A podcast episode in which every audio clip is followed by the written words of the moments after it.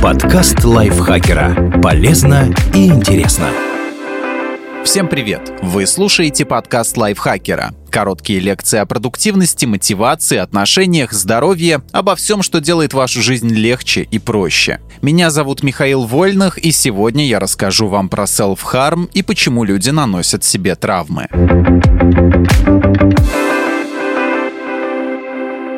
Что такое self-harm? Self-harm — это нанесение повреждений своему телу, не преследующее при этом цели убить себя. У self-harm есть официальное название — Non-Suicidal Self-Injury — несуицидальное самоповреждение. В международной классификации болезней NSSI понимается очень широко. К нему относятся не только порезы, ожоги, удары, отказ от пищи и питья, выдергивание волос расцарапывание кожи, но и физический ущерб, преднамеренно полученный. В ДТП, от падений и прыжков, от других людей, опасных животных и растений, в воде, от удушья, от употребления наркотиков, медицинских препаратов, других биологических и химических веществ. Сюда входит и злоупотребление алкоголем. В результате контакта с другими объектами. Иногда в этот список включают и заведомо небезопасные половые контакты. Такое обобщение считают приемлемым не все специалисты. Например, Национальный институт здравоохранения и передового опыта НАИС Великобритания предлагает не включать в список самоповреждений повреждений, проблемы с питанием и алкоголем. Так или иначе, это осознанное причинение боли и нанесение травм самому себе.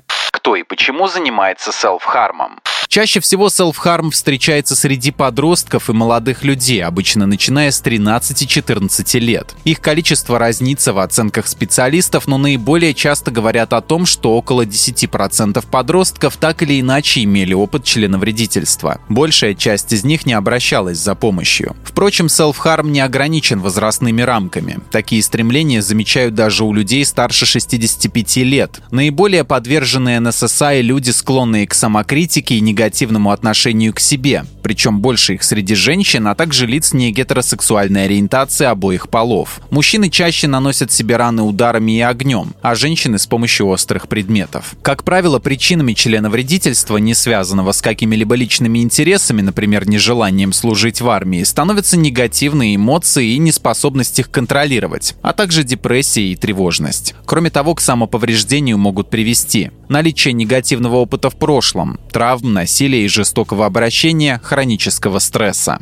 высокая эмоциональность и чрезмерная чувствительность, чувство одиночества и изолированности. Его могут испытывать даже те люди, у которых, как кажется, со стороны много друзей. Злоупотребление алкоголем и прием наркотиков. Ощущение собственной никчемности. Чаще всего, по опросам до 90%, к подобному самобичеванию люди прибегают потому, что оно на некоторое время гасит негативные эмоции, дает чувство спокойствия и облегчения, чего достичь другими способами они не могут. Другая распространенная причина встречается в 50% случаев – не любовь к своему телу или к себе в целом. В таком случае self-harm становится своеобразной формой самонаказания или вымещения гнева. Наконец, для небольшой части людей, причиняющих себе вред, это может быть попыткой обратить внимание окружающих на свое состояние или способом облечь моральные страдания в физическую форму. Кроме вышеназванных причин, люди прибегают к селф-харму для того, чтобы восстановить ощущение контроля над своей жизнью и, как ни странно, бороться с суицидальными мыслями. Специалисты в области нейронаук объясняют феномен селф-харма тем, что склонные к нему легче переносят физическую боль, но острее реагируют на душевную. Так, в 2010 году специалисты по психосоматической медицине из Германии в ходе эксперимента установили, что те, кто наносил себе увечья, способны дольше держать руки в ледяной воде. Возможно, в этом повинны гены, отвечающие за производство серотонина, которые не обеспечивают им организм в должной мере. По другой версии, self-harm связан с нехваткой опиоидных гормонов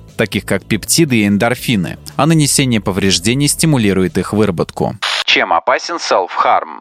Самоповреждение и самоубийство часто считают явлениями одного рода, но это неправильно. Так селф-харм встречается гораздо чаще, чем суицидальное поведение, а большинство наносящих себе вред людей не стремится к смерти. Тем не менее, сочетание самоповреждения со стремлением к самоубийству встречается нередко. Также селф-харм может быть тесно связан с риском суицида в будущем. Кроме того, наносящие себе вред люди хоть и не часто, но все же рискуют случайно убить себя. А еще они рискуют столкнуться с осуждением и предвзятостью виноватостью со стороны окружающих. Так, американские исследователи в статье 2018 года пишут, что self-harm гораздо более стигматизирован, чем другие связанные с болью практики, например, татуировки или религиозные самоистязательные ритуалы. Это становится одной из причин, почему люди с такой проблемой не обращаются за помощью. Нужно ли лечить тягу к селф-харму? Так как феномен самоповреждения плотно изучается не так давно, только с начала 2000-х годов, четкие границы между селф-хармом как психическим расстройством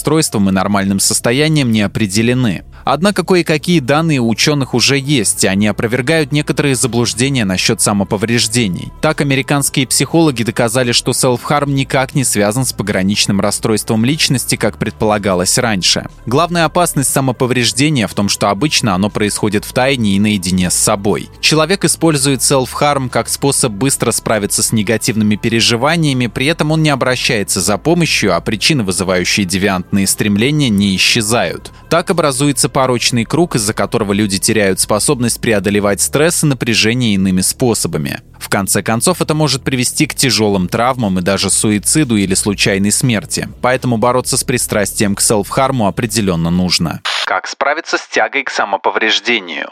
когда стоит обратиться к специалисту и чем он может помочь. Поговорить с психиатром или психотерапевтом стоит, даже если у вас просто периодически возникают мысли о самоповреждении и уж тем более, если вы уже наносили себе травмы. Самым распространенным методом лечения тяги к селф-харму считается когнитивно-поведенческая терапия, КПТ и ее варианты. Эффективность такого подхода была подтверждена сравнительными исследованиями. КПТ помогает человеку определить причины своих деструктивных действий и найти им альтернативу. Также специалист может назначить медикаментозное лечение. Ни в коем случае не прописывайте себе лекарства сами.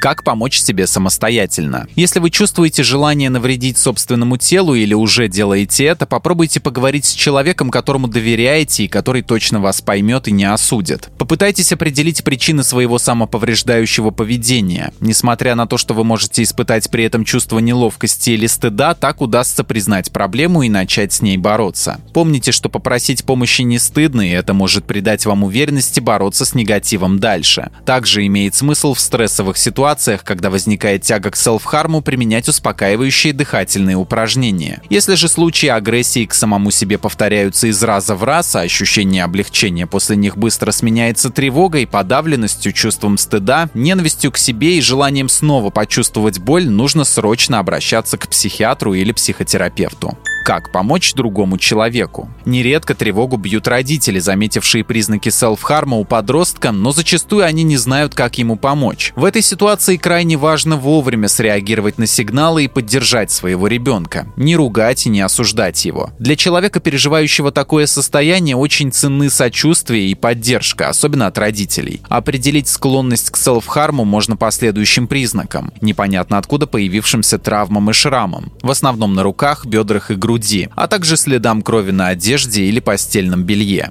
поредевшим волосам, в том числе бровям и ресницам, склонности носить одежду, скрывающую руки, ноги, шею даже в жаркую погоду, замкнутости, низкой самооценки, длительным периодом плохого настроения, плаксивости, потери мотивации, интереса к чему-либо и деструктивным мыслям. Это может говорить о стрессе или депрессии без селф-харма, но игнорировать такое состояние все равно нельзя.